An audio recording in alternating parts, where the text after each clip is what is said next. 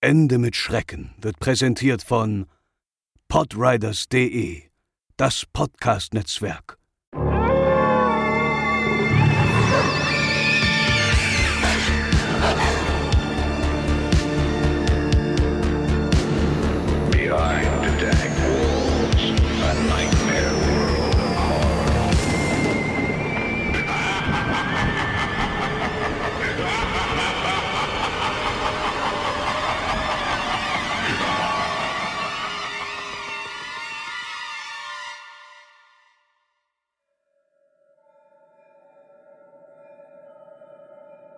An einem lauen Abend im Spätsommer drehte ich mit meinem Fahrrad meine Routinerunde. Wie jeden Freitag fuhr ich aus Inverness heraus, die Serpentinen herunter bis zum Loch Ness. Insgesamt gut 20 Kilometer, die ich an den guten Tagen in nicht mal 50 Minuten pro Strecke schaffte.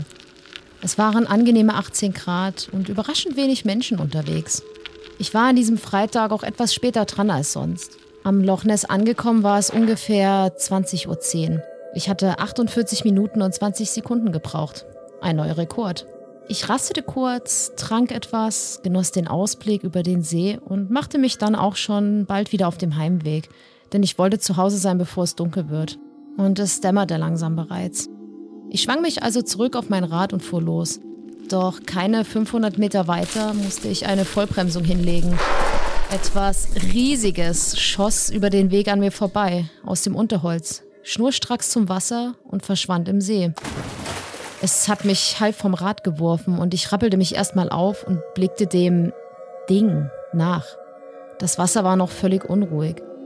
Ich ließ mein Rad liegen und hechtete zum See. Die zunehmende Dämmerung trübte meinen Blick. Es gab am See ja keinerlei Lichtquellen. Plötzlich schoss etwas aus dem Wasser. Eine Art Kopf und langer Hals, wie ich bis heute glaube. Ich zückte blitzschnell mein Handy und schaffte es gerade noch ein Foto zu schießen, bevor das Ding abtauchte und verschwand. Hatte ich gerade etwa wirklich das gesehen, was ich glaubte? Ich ging zu meinem Rad und fuhr völlig aufgekratzt zurück nach Hause. In den nächsten Tagen erzählte ich meiner Familie und meinen Freunden von dem Erlebnis und zeigte das Foto. Manche waren völlig aus dem Häuschen. Andere meinten, ich hätte mir das bestimmt nur eingebildet. Ich hätte vermutlich einen treibenden Baum gesehen oder einen etwas zu groß geratenen Fisch. Aber ich weiß, was ich gesehen habe. Ich habe Nessie fotografiert.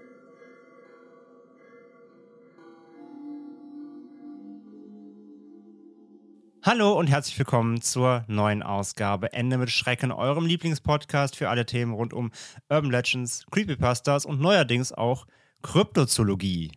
Und äh, bei mir ist natürlich die wundervolle Franzi, Das bin ich, Halli, hallo. die ihr gerade schon im Einspieler gehört habt, zu unserem heutigen Thema. Denn nach dem Jersey Devil ist vor Nessie und nach Jersey Devil ist auch Nessie und heute ist Nessie. Franzi hat sich gewünscht. Ja, ähm, nach unserem Auftakt mit dem Kryptid-Thema, was, also wir haben euch ja gefragt, möchtet ihr vielleicht in Zukunft auch mal so ein bisschen was über kryptozoologische Wesen erfahren? Habt ihr gesagt, yo, gerne. Und den Jersey Devil habt ihr auch direkt gut aufgenommen. Und dachten wir uns, komm, Franzi hat sich ja dann auch direkt das äh, berühmte Monster aus dem Loch Ness gewünscht. Und ja, was soll ich sagen? Was, was könnt ihr als Ehemann anderes tun, außer ihr diesen Wunsch zu erfüllen, dass wir diesen, äh, dass wir dieses Thema heute auch gleich behandeln? nein, ich halte André gerade kein Messer gegen die Brust oder sowas. Nein, das hat sie im Vorfeld gemacht. Deswegen. Maybe. Maybe, nein. Aber ich dachte mir, komm, als zweites, oder wir dachten uns als zweites äh, Kryptid-Thema, warum nicht? Lass uns mit Nessie einsteigen. Ein sehr, ja, natürlich bekanntes Kryptidwesen, wo viele vielleicht eben auch gar nicht wissen, dass es eigentlich ein Kryptid ist oder was Kryptide sind, aber Loch Ness an sich natürlich sehr, sehr berühmt. Und wir werden heute mal einsteigen und uns mal anschauen, die große Timeline von Loch Ness quasi. Ja, was, was, was, was, was geht da eigentlich am Loch Ness? Was ist Nessie? Wer ist Nessie? Und ich leg da auch gleich mal los. Was geht am Loch Ness? Was- Was, geht am was Loch geht Ness? am Loch Ness? Yo. Ja, da, es gibt schon doch eine Loch Ness Rap Crew oder so. Ähm, die, die MC Ness, MC Nessie ist heute am Start. Wir, wir, gehen gleich mal, gehen gleich mal rein mit, ja, wer oder was ist denn eigentlich das Ungeheuer von Loch Ness? Und ja, es ist ein, es soll angeblich ein Tier sein, ähm, das im Loch Ness, im See Loch Ness in Schottland nahe der Stadt Inverness lebt. Und Nessie, wie es ja eben ähm, umgangssprachlich als Spitzname genannt wird, wird üblicherweise als eine Art Plesiosaurier beschrieben. und Plesiosaurier lebten von der späten Obertrias bis zum Ende der Kreidezeit im Meer und starben vor 66 Millionen Jahren aus. Ja, als die Saurier eben damals starben. Und diese wurden circa 20 Meter lang und fielen mit ihren langen Hälsen auf. Was ja auch ein Markenzeichen von Nessie ist. Ihr werdet wohl wahrscheinlich auf diesem Cover unseres Podcasts heute auch dieses berühmte Foto sehen, zu dem wir natürlich auch später noch kommen. Da Nessies Existenz bis heute aber nie nachgewiesen werden konnte, gilt das Ungeheuer eben als Kryptid in, dieser, in diesem Forschungsbereich. Und die meisten Wissenschaftler und Experten erklären die Berichte über Nessies Existenz als absichtliche oder unabsichtliche Falschmeldungen oder Fehlbestimmungen von gewöhnlichen Tieren. Und ja, zu diesen einzelnen Punkten, die wir jetzt gerade gehört haben, das ist so erstmal das, die Umschreibung des Ganzen. Und zu all diesen einzelnen Punkten werden wir heute ein bisschen kommen und das mal insgesamt aufdröseln. Aber Franzi, bevor wir zu Nessie weiterkommen und der langen Timeline von Nessie, erklär uns doch mal so ein bisschen was zum Loch Ness an sich. Ja, bei Loch Ness handelt es sich um einen Südwassersee im schottischen Hochland und es ist zeitgleich der zweitgrößte See Schottlands. Die tiefste Stelle des Sees liegt bei etwa 230 Metern und Loch Ness verfügt zudem über das mit Abstand größte Wasservolumen aller schottischen Seen. Der See an sich ist 37 Kilometer lang, in der Mitte aber nur etwa anderthalb Kilometer breit. Loch Ness ist seit 1822 in den kaledonischen Kanal integriert, um kürzere Transportzeiten für Industriegüter zu ermöglichen. Ortschaften am oder in der Nähe des Ufers sind heute Fort Augustus, Drumnatroke und Inverness. Loch Ness ist darüber hinaus außerdem noch eines der fischreichsten Gewässer Großbritanniens. Loch Ness wird zudem auch noch sehr gerne für sportliche Aktivitäten benutzt und das, obwohl es in den warmen Jahreszeiten wirklich, wirklich sehr kalt ist. Aber einige Schwimmer haben trotzdem den See der Länge nach, also diese 37 Kilometer, durchquert. Beachtlich. Auf jeden Fall. Rekordhalter ist dabei David Morgan. Er schaffte die einfache Strecke in 10 Stunden und 59 Minuten und die doppelte in 23 Stunden und 50 Minuten. Stell mal vor, Franzi, du musst einen ganzen Tag lang schwimmen. Nee, das, das möchte ich mir gar nicht vorstellen. Nee, ich auch nicht. Also das Höchste, was ich wahrscheinlich schaffen wäre, wäre eine Runde um unseren See vor der Haustür. Aber der ist deutlich kleiner als Loch Ness. Bisschen. Minimal. Leider gab es am 29. September 1952 einen tödlichen Unfall auf den See, auch bei einer Sportart, nämlich beim Wassermotorsport. Da versuchte nämlich ein Mann namens John Cobb den damaligen Geschwindigkeitsrekord auf dem Wasser zu brechen, also in dem See Loch Ness. Und dabei verstarb er dann leider. Denn Cobb Speedboot Crusader hob bei einer Geschwindigkeit von mehr als etwa 320 Kilometer die Stunde von der Wasseroberfläche ab und zerbrach beim Wiederaufprall, wobei der Rennfahrer dann leider, leider verstarb. Das ist soweit aber zum Glück, muss man sagen, der einzige tödliche Sportunfall auf und um den See, von dem wir jetzt zumindest wissen. Und seit 2002 findet jedes Jahr im Herbst der Loch Ness Marathon statt, bei dem meist über etwa 2000 Teilnehmer mitlaufen. Ja, jetzt wissen wir ein bisschen was über den See, über die Gegend, was da sonst so getrieben wird, außer Monsterjagen. Und ja, jetzt steigen wir aber ein zu unserem sehr großen Blog, in dem wir mal Nessies Timeline aufarbeiten, vom äh, sehr frühen Jahrhunderten bis heute. Und ja, es wird eine Mischung sein eben aus ähm, dem Ursprung des Ganzen, vielen Sichtungen und eben der Legendenbildung an sich. Und los geht das Ganze tatsächlich schon im Jahr 565 nach Christus. Da wurde die erste Sichtung dokumentiert. Damals soll der irische Mönch Missionar und spätere Heilige Kolumban von Iona einen Pikten gerettet haben. Pikten ist die römische Bezeichnung von Völkern Schottlands. Und in der Vita Columbae, die ältesten und exaktesten Überlieferungen von Kolumban, also dessen Schriften, die der Abt Abdamnan geschrieben hat, wird von einem Angriff des Monsters berichtet. Und in den Schriften heißt es, Kolumban machte das Kreuzzeichen in die Luft und rief den Namen Gottes an, während er dem wilden Tier befahl, nicht mehr weiter, berühre ihn nicht, zieh dich sofort zurück. Als das Tier die Worte des Heiligen hörte, floh es vor Angst, als ob es von Seilen von dort weggezogen würde, obwohl es nur eine kurze Entfernung vom Mann weg gewesen war. So das Zitat aus diesen Schriften. Und ja, damit war quasi die Legende geboren, auch wenn Charles Thomas, der Direktor des Institute of Cornish Studies an der Universität von Exeter, in der Zeitschrift Cryptozoology im 20. Jahrhundert dann einen Artikel mit dem Titel Der Monsterzwischenfall schrieb, der die Begegnung von 565 behandelte. Und darin kommt er zum Schluss, dass es sich dabei vermutlich um ein Walross oder eine Bartrobbe gehandelt haben muss, die man aber damals eben noch nicht wirklich kannte. Also er vermutet da heute, dass es ein, ähm, oder jetzt in, in, den, in, den, in, der, in der Zukunft der Moderne wird vermutet, dass es sich bei, diesen, bei diesem Zwischenfall eben um ein gewöhnliches Tier gehandelt hat, was man aber damals noch nicht so identifizieren konnte. Ja, doch es sollte nicht bei dieser angeblichen Sichtung von 565 nach Christi bleiben. Denn die ganzen Sichtungen oder angeblichen Sichtungen fingen an, sich wirklich zu häufen. Im Jahre 1527 will ein Mann namens Duncan Campbell nämlich am Ufer des Loch Ness ein schreckliches Ungeheuer erblickt haben. Etwas später im 16. Jahrhundert stieg einer alten Chronik zufolge ein riesiges Tier aus dem Loch Ness und erschlug dabei drei Männer. Und dabei soll es sich dann vermutlich auch um Nessie gehandelt haben. Um 1650 berichtete zudem ein englischer Chronist, dass das berühmte Loch Ness wegen seiner schwimmenden Inseln bekannt sei. Und dabei wird vermutet, dass es sich eben so um den Rücken oder sowas von Nessie handeln könnte, der aus dem Wasser ragt. Genau. Und am 12. August 1661 wurde dann bei Inverness ein schätzungsweise 3,50 Meter langes Tier beobachtet. Später stellte sich aber heraus, dass es sich dabei wohl um einen großen Stör handelte. Also für die, die das nicht wissen, Stör ist ein Fisch. Und generell haben wir schon gesagt, dass viele Wissenschaftler vermuten, dass viele Nessie-Sichtungen ja auf ähm, eigentlich normale Tiere, die wir alle kennen, zurückzuführen sind, aber dazu auch später noch ein bisschen mehr. Ja, nachdem es dann im 16. und 17. Jahrhundert vereinzelt weitere angebliche Sichtungen von einem unbekannten Wesen im Loch Ness gab, die aber kaum dokumentiert sind, häuften sich die Begegnungen dann vor allem im 19. und 20. Jahrhundert. Im Jahr 1888 erblickte Alexander MacDonald ein großes Tier mit Stummelbeinen, das aus dem See auftauchte und sich bis auf 50 Meter an das Ufer heranwagte. MacDonald meldete seine Sichtung Alex Campbell von der Wasserschutzpolizei und beschrieb die Kreatur wie einen übergroßen Salamander.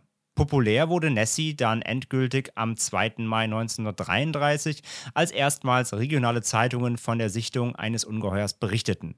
Die Zeitung Inverness Courier veröffentlichte einen Artikel über Einheimische, die ein riesiges im Loch tauchendes Tier gesichtet hätten.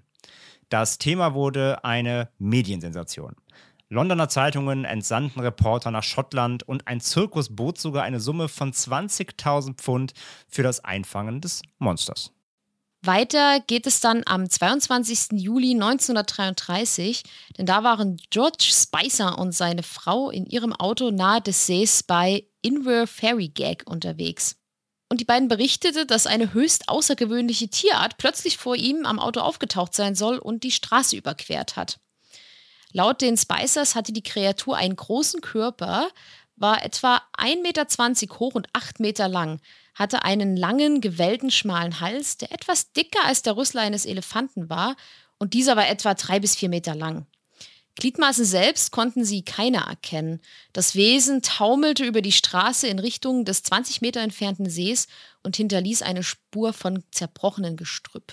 Auch das war natürlich nicht die letzte Sichtung, denn es ging bereits weiter. Wenige Monate später, im August, genauer gesagt am 11. 1933, da will ein Mann namens A.H. Palmer Nessie angeblich um 7 Uhr beobachtet haben. Das Wesen soll seinen Kopf niedrig im Wasser gehalten haben und ja, das Maul sei so zwischen 30 und 45 Zentimeter lang gewesen und habe sich geöffnet und geschlossen. Und die maximale Maulöffnung schätzte er auf ungefähr 15 Zentimeter. Dann, drei Monate später, ging es schon weiter, und zwar am 12. November 1933. Da schoss Hugh Gray in der Nähe von Foyers das erste Foto, auf dem das Monster abgebildet sein sollte. Es war leicht verschwommen und es wurde später festgestellt, dass man bei genauem Hinsehen den Kopf eines Hundes erkennen kann. Gray war an diesem Tag nämlich wohl mit seinem äh, Labrador spazieren gegangen und es wird vermutet, dass das Foto seinen Hund zeigt, der einen Stock aus dem See holt. Andere sind der Ansicht, das Foto zeige einen Otter oder einen Schwan. Das ursprüngliche Negativ ging aber verloren damals, deswegen konnte man das nicht mehr richtig nachprüfen. 30 Jahre später allerdings, im Jahr 1963, kurzer Zeitsprung her, ähm, kam der britische Zoologe Maurice Burton in den Besitz von zwei Dias des Originalnegativs von dem Fotografen. Und als er sie auf einer Leinwand projizierte, zeigte sie einen Otter, der sich an der Wasseroberfläche rollt. Cute. Ja, also aufgrund quasi damals des schlechten, äh, des schlechten Abzuges wurde es für ein Monster gehalten, aber eigentlich war es nur ein kleiner Otter. Am 5. Januar 1934 dann behauptete der Motorradfahrer Arthur Grant, die Kreatur fast angefahren zu haben, als er sich dem Dorf Abriachen nahe dem nordöstlichen Ende des Sees um etwa 1 Uhr in der Nacht näherte. Laut Grant hatte die Kreatur einen kleinen Kopf und einen langen Hals. Die Kreatur soll ihn wohl gesehen haben und überquerte die Straße dann zurück zum See. Grant, der selbst ein veterinärmedizinischer Student war, beschrieb das Wesen als eine Kreuzung zwischen einem Seehund und einem Plesiosaurier. Er erzählte, er sei dann von seinem Motorrad abgestiegen und dem Wesen bis zum See gefolgt, habe dann aber nur noch Wellen im Wasser gesehen. Er fertigte daraufhin eine Skizze der Kreatur an, die erneut vom Zoologen Maurice Burton untersucht wurde, der bereits das Foto von Hugh enttarnte. Dieser erklärte dann, dass die Zeichnung eher vom Aussehen und Verhalten her denen eines Fischotters entspräche. Und die von Grant beobachtete längliche Form dieser Kreatur schätzte der Wissenschaftler außerdem als fehlerhafte Beobachtung aufgrund der schlechten Sichtverhältnisse ein, weil es ja auch mitten in der Nacht war. Mhm. Auch da so ein Punkt, ne? Wie viel Uhr war es? Was haben Leute wirklich erkannt und so weiter, ja. Auch dazu später aber noch mehr Details. Weiter geht's erstmal am 19. April 1934, denn da sollte dann aber wirklich das Ereignis jetzt folgen, welches das Phänomen Nessie zu dem gemacht hat, was es heute ist. Denn da hat der britische Chirurg Robert Kenneth Wilson ein Foto geschossen, nämlich das, was ihr auf unserem Cover seht, das, was die meisten von euch kennen dürften, das berühmteste Nessie-Foto überhaupt in Schwarz-Weiß. Und äh, es zeigt den Kopf, den Hals und den Rücken der Kreatur, das aus dem Wasser ragt. Und laut Wilson blickte er gerade auf den See, als er das Monster sah. Und er schnappte sich sofort seine Kamera und machte vier Fotos. Davon waren aber nur zwei Aufnahmen wirklich zu gebrauchen. Die anderen beiden waren wohl zu unscharf laut ihm. Und das erste ist das genannte Foto, was ihr kennt, was ihr auf dem Cover seht. Und das zweite zeigt einen ähnlichen Kopf, aber in Tauchposition. Und wirklich berühmt wurde allerdings nur das erste Foto. Das zweite erregte wegen seiner Unschärfe weniger Aufsehen. Wilson schickte das erste Foto der britischen Tageszeitung Daily Mail die es dann am 21. April 1934 veröffentlichte. Aber da er seinen Namen nicht in Verbindung damit bringen wollte, schickte er es anonym ein. Und es wurde daraufhin dann nur als das Chirurgenfoto bekannt bis heute.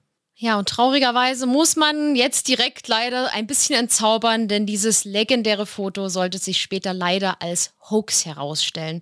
Ja, es tut uns sehr leid ja. euch jetzt schon hier alle Hoffnung nehmen zu müssen. Ja, denn Tatsache war dieses Foto bereits in einem Artikel der britischen Zeitung Sunday Telegraph am 7. Dezember 1975 als Fälschung beschrieben worden.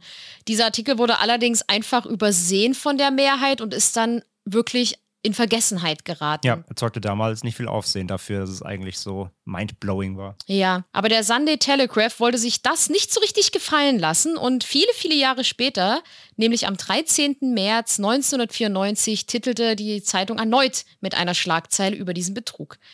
Die lautet: Enthüllung. Bild vom Loch Ness Monster ist ein Schwindel. In diesem Artikel enthüllt der Autor James Langton eine verstrickte Verschwörung, an der der Großwildjäger und Filmemacher Marmaduke Arundel Retherell, das war ein Zungenbrecher, sag ich euch. Dessen Sohn Ian, der hat übrigens denselben Nachnamen, aber das mache ich jetzt nicht nochmal. und Stiefsohn Christian Sperling, der Londoner Versicherungsmakler Maurice Chambers und Dr. Robert Wilson beteiligt waren. Bei der Kreatur auf dem Foto handelte es sich nämlich um ein Spielzeug-U-Boot, das von Sperling gebaut wurde. Der Kopf und der Hals wurden aus Holzkit hergestellt, welche an das Spielzeug-U-Boot geklebt waren. Die Konstruktion selbst war etwa nur 30 Zentimeter groß. Und nachdem sie diese Konstruktion dann in einem örtlichen Teich getestet hatten, ging die Gruppe zum Loch Ness, wo Ian dann die Fotos in der Nähe des Altsee Teehauses machte. Und irgendwann hörten sie dann plötzlich jemanden näher kommen und da sie natürlich Angst hatten, dass dieser Schwindel auffliegt, versenkte Duke Wetherell dann das Modell mit dem Fuß und vermutlich befindet sich diese Konstruktion auch heute noch irgendwo im Loch Ness. Chambers übergab dann die Fotos an Wilson, der ein Freund von ihm war und der, wie er sagt, einen guten Streich gerne mal genoss. Und Wilson brachte die Fotos dann zu George Morrison zur Entwicklung. Er verkaufte das erste Foto an die Daily Mail, die daraufhin bekannt gab, dass das Monster fotografiert worden war.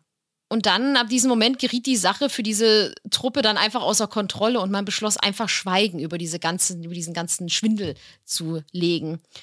Und das taten sie auch wirklich alle, bis auf Sperling, den Stiefsohn. Weatherwell und Chambers starben beide Mitte der 50er Jahre und Wilson starb 1969 in Australien.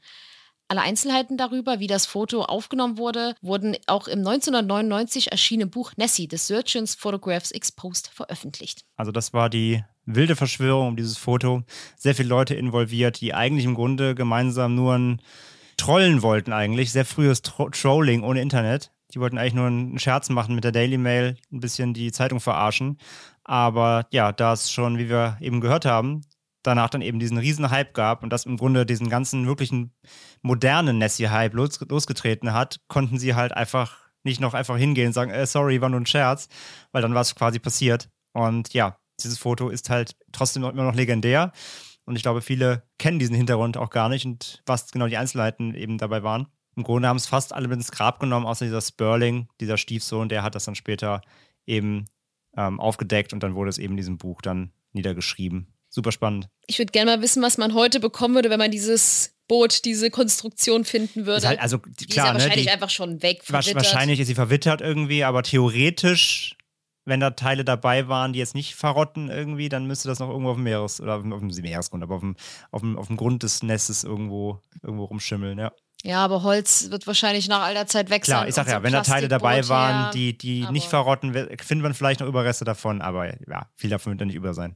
Das stimmt. Aber ja, wie gesagt, sehr, sehr spannend. Aber gehen wir zurück ins Jahr 1934. Das war natürlich jetzt so ein bisschen Zeitspringerei wieder bis in die 90er, diese Aufdeckungsphase, aber trotzdem wollten wir das jetzt schon mal mit reinnehmen, damit wir das nachher nicht vergessen oder beziehungsweise ihr die Details nicht vergesst über dieses Foto.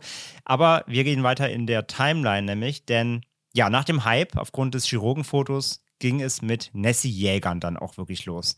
Der erfolgreiche Versicherungskaufmann Edward Mountain finanzierte eine Expedition, nachdem er ein Buch von Rupert Gold, The Loch Ness Monster and Others, gelesen hatte. 20 Männer mit Ferngläsern und Fotoapparaten positionierten sich nämlich dann ab dem 13. Juli 1934 fünf Wochen lang täglich von 9 bis 18 Uhr um den See herum. Obwohl dabei 21 Fotos gemacht wurden, wurde keines als beweiskräftig angesehen. Also es wurden 21 Fotos gemacht, auf dem irgendwas zu sehen war, ähm, wo sie dachten, es könnte was sein. Und Supervisor der Expedition James Fraser filmte laut Aussagen am 15. September 1934 bei den Dreharbeiten etwas, das er für das Monster hielt. Zoologen und Professoren für Naturgeschichte kamen aber zu dem Schluss, dass der Film eine Robbe, möglicherweise eine Kegelrobbe, zeigte. Und der Film selbst gilt allerdings heute als verschollen. Den konnte man nicht mehr auftreiben. Wir springen weiter ins Jahr 1938, genauer gesagt auf den 29. Mai diesen Jahres, denn da filmte der südafrikanische Tourist G.E. Taylor drei Minuten lang etwas auf dem See bzw. im See auf einem 16 mm Farbfilm. Aber da trat dann wieder Zoologe Maurice Burton auf den Plan, der den Film beschafft und gesichtet hatte, also sich angeschaut hat, den er allerdings aber auch unter Verschluss behielt und kein anderem Forscher zeigte. Ein einziges Bild aus diesem Film wurde aber 1961 in seinem Buch The Elusive Monster veröffentlicht. Seine Analyse kam dann aber zu dem Schluss, dass es sich bei dieser angeblichen Sichtung wohl um ein treibendes Objekt und nicht um ein Tier handelte. Und ich muss ja mal sagen, ich glaube, weißt du, alle denken so, oh mein Gott, cool, ich habe jetzt eine Sichtung gehabt und dann Maurice Burton so, nein, ich guck mir das an. Und ich glaube, alle denken, oh nein, Maurice, der macht uns wieder unsere Nessie zunichte. Den Namen könnt ihr euch eben merken, Maurice Burton, der ist halt so mit auch einer der ja, Nessie-Experten, sage ich mal, der eben zu dem Thema viel geforscht hat und äh, der taucht eigentlich immer wieder auf. Genau, das war so ein bisschen der, der Debunker. Das war so der, der Hoaxilla der, der Nessie-Zeit, so in den 30er, 40er, 50er Jahren, genau. Und ist trotzdem auch spannend, dass er das für sich behält. Ne? Aber da merkt man schon, wahrscheinlich wollte er eben wirklich dann so der Experte sein und das alles an sich reißen. So alles, was Nessie ist, ist meins. Und dann machen wir auch weiter im selben Jahr, nämlich am 15. August 1938. Da schrieb William Fraser, Oberwachtmeister der ufernahen Stadt Inverness Shire in einem Brief, dass das Monster zweifelsfrei existiere, wie er sagte. Er äußerte sich besorgt über eine Jagdgesellschaft, die mit einer speziell angefertigten Harpune eingetroffen und entschlossen war, das Monster tot oder lebendig zu fangen. Er zweifelt jedoch an, dass seine mahnenden Worte die Jäger davon abhalten könnte, nach dem Tier zu suchen. Hat also Angst um sein Nessie-Baby. Das kann ich verstehen, hätte ich auch, muss ich zugeben. Wir springen vom Jahr 1938 ins Jahr 1955. Denn ein Mann namens Peter McNabb nahm am 29. Juli 1955 von Schloss Arquette am Ufer von Loch Ness aus ein Foto auf, das zwei lange schwarze Buckel im Wasser zeigte. Das Foto wurde aber erst veröffentlicht, als es 1957 in einem Buch des Autors Constance Wright erschien. Am 23. Oktober 1958 wurde es daraufhin dann auch in der Wochenzeitung Weekly Scotsman veröffentlicht. Der Autor Ronald Binns schrieb, dass das Phänomen auf dem Foto leicht ein Welleneffekt sein könnte, das dadurch entsteht, dass drei Fischerboote eng aneinander auf dem See hinauffahren. Andere Forscher wiederum halten das Foto einfach für einen kompletten Schwindel. Otto Roy Meckel bat dann darum, das Foto in seinem Buch The Monsters of Loch Ness von 1976 verwenden zu können. Er erhielt dann das Originalnegativ von McNabb, stellte jedoch fest, dass es sich von dem Foto unterschied, das in Whites Buch erschien. Denn ein Baum fehlte auf dem Negativ. Daher wurde vermutet, dass das Foto im Nachhinein einfach noch manipuliert wurde. Auch hier wieder viele viele Jahre und viele Menschen dazwischen. Ne? Also man merkt immer, diese, diese Einzelsichtungen bauen sich meist über, über viele Personen auf. Ne? Einer sieht der andere schaut es sich an, arbeitet es irgendwie auf, gibt es irgendwo weiter, es erscheint in einem Buch und dann wird darüber wieder philosophiert. Also diese Einzelsichtungen ziehen sich meist immer ziemlich lange hinne, bis sich irgendwer dann da zwar quasi so bequemt, eine Einschätzung abgeben zu können. es gibt natürlich auch, wie gesagt, bewusste Hoaxer, wie wir jetzt schon unsere Truppe da kennengelernt haben. Aber einer der bekanntesten Nessie-Hoaxer ist auch Frank Searle. Denn Frank Searle, ein ehemaliger Soldat, tauchte im Juni 1969 am Loch Ness auf und beschäftigte sich zunächst in ernsthafter Weise mit der Suche nach Nessie. In seinen späteren Jahren, in denen er ein Hausboot und eine Monster-Exhibition bei Lower Foyers betrieb, legte er häufiger eher zweifelhafte Beweise für die Existenz des Monsters dann vor. Seine Fotografien zeigten zum Beispiel schwimmende Baumstämme oder wurde sogar für Fotomontagen auch gehalten.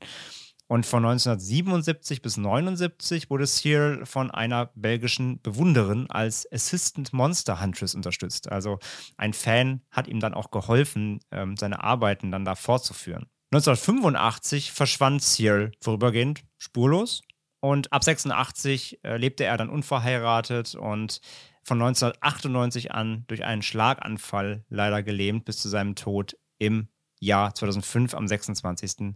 März, allein mit seinen Katzen in Fleetwood, Lancashire. Aber wenn er Katzen hatte, war er gar nicht so allein. Genau, das wissen wir ja auch. Katzen sind eine gute Gesellschaft, aber ja, also ein Mann, der dessen Leben geprägt war von Nessie, aber eben auf eine zweifelhafte Art und Weise, denn er hat eben Fans und Nessie-Suchern, Jägern viel Mist erzählt und eben Sachen gefälscht, eben um diesen, diesen Hype aufrechtzuerhalten.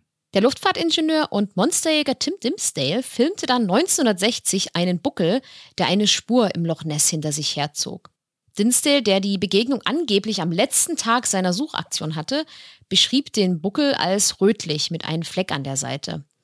Er sagte, als er seine Kamera montierte, begann sich das Objekt zu bewegen. Laut des Joint Air Reconnaissance Intelligence Center, welches zur Royal Air Force gehört, war das Objekt wahrscheinlich lebendig. Andere waren jedoch skeptischer und meinten, es könnte nicht ausgeschlossen werden, dass der Buckel einfach ein Boot war. Und wenn man den Kontrast des Videos erhöht, kann man wohl sogar einen Mann an Bord sehen dieses Bootes. Vielleicht war es aber auch jemand, der auf Nessies Rücken gesurft ist. Man weiß es ja nicht. Vielleicht war es aber auch Maurice Burton. Vielleicht. Der heimlich schon Nessie längst äh, zugeritten hatte und nur keinem davon erzählen wollte. Er wollte Nessie für sich allein. Ja. So, und jetzt machen wir nochmal einen richtig krassen Zeitsprung, nämlich von 1960 nach 2012. Am 3. August 2012 behauptete Kapitän George Edwards, dass ein Foto, welches er bereits am 2. November 2011 aufgenommen hatte, Nessie zeigt. Edwards behauptet nämlich, 26 Jahre lang nach dem Monster gesucht zu haben und Berichte zufolge 60 Stunden pro Woche an Bord seines Bootes der Nessie Hunter 4 auf dem See verbracht zu haben, um Touristen zu Ausflügen mitzunehmen. Ich überlege die ganze Zeit, Nessie Hunter 4, hat er 1 bis 3 versenkt oder? Maybe. Oder klingt es einfach nur cooler? Ähm, andere Forscher haben die Authentizität des Fotos aber in Frage gestellt und Loch Ness-Forscher Steve Feltham wie viel, wie viel Loch Ness-Forscher es gibt. Ne? Das ist Wahnsinn.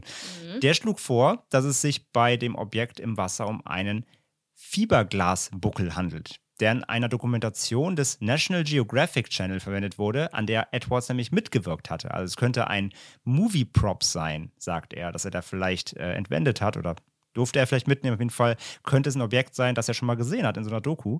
Der Forscher Dick Rayner fand Ungereimtheiten zwischen Edwards Behauptungen über den Standort und die Bedingungen des Fotos und dem tatsächlichen Standort und den Wetterbedingungen an diesem Tag. Laut Rayner erzählte Edwards ihm, er habe 1986 ein Foto gefälscht, das er in der National Geographic Dokumentation als echt bezeichnete.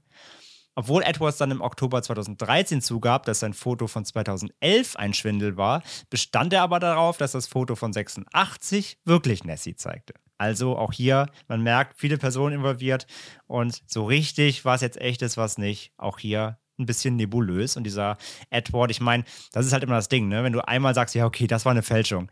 Dann glaubt und dann dir sagt das dir, andere niemand. genau, und sagst ja. du aber, ja, aber das damals, das war wirklich echt. Dann ist halt so, ja, okay, komm. Und alles so, komm, Edward. Von daher, auch hier kann man davon ausgehen, dass dieser Edward eher ein Fan war, der das ja doch sehr gerne wahrhaben wollte. Mhm. Und naja, den Rest kann man sich denken. Ja, am 27. August 2013 präsentierte der Tourist David Elder ein fünfminütiges Video von einer mysteriösen Welle im See.